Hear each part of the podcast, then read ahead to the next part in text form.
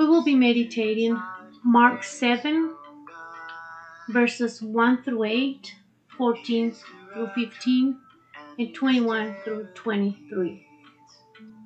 The Pharisees and some of the teachers of the law who had come from Jerusalem gathered around Jesus and saw some of his disciples eating food with hands that were defiled, that is, unwashed. The Pharisees and all the Jewish do not eat unless they give their hands a ceremonial washing, according to the tradition of the elders. When they come from the marketplace, they do not eat unless they wash. And they observe many other traditions, such as washing of cups, pitchers, and other utensils.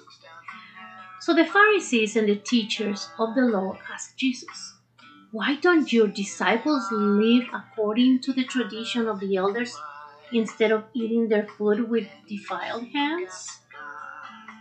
He replied, Isaiah was right when he prophesied about you, hypocrites.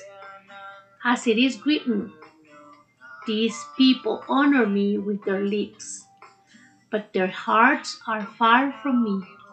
They worship me in vain. Their teachings are merely human rules. You have let go of the commands of God and are holding on to human traditions. Again, Jesus called the crowd to him and said, Listen to me, everyone, and understand this. Nothing outside a person can defile them by going into them. Rather, it is what comes out of a person that defiles them.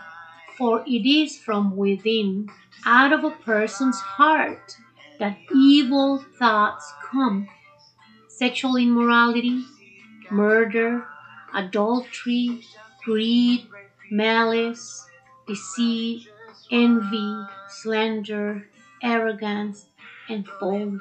All these evils come from inside and defile a person. The word of the Lord. Praise to you, Lord Jesus Christ. Brothers and sisters, this Sunday, Jesus is telling us not to worship with only our lips, to worship Him from inside of our hearts. First, we have to be purified. How do we purify our hearts, our bodies? We go to the Holy Confession, which is a sacrament. And then we can go to the Mass and take Holy Communion. Take from the outside and put it in the inside of our body to be in grace with God. So we can worship Him with our hearts, claiming to Him, praising Him with sincerity, trusting in Him, believing in Him, and being good to one another. Any person that cross our path, we shall give them peace. We shall be nice to them. We shall tell them what we have learned about the gospel. We need to spread these words to our brothers and sisters. It is important to be in communion with the Lord.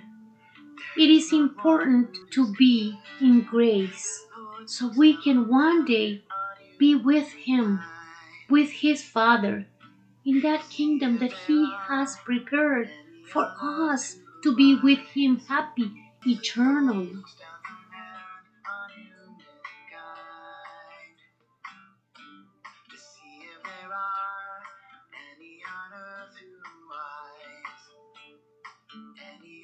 After God, and you seek after God.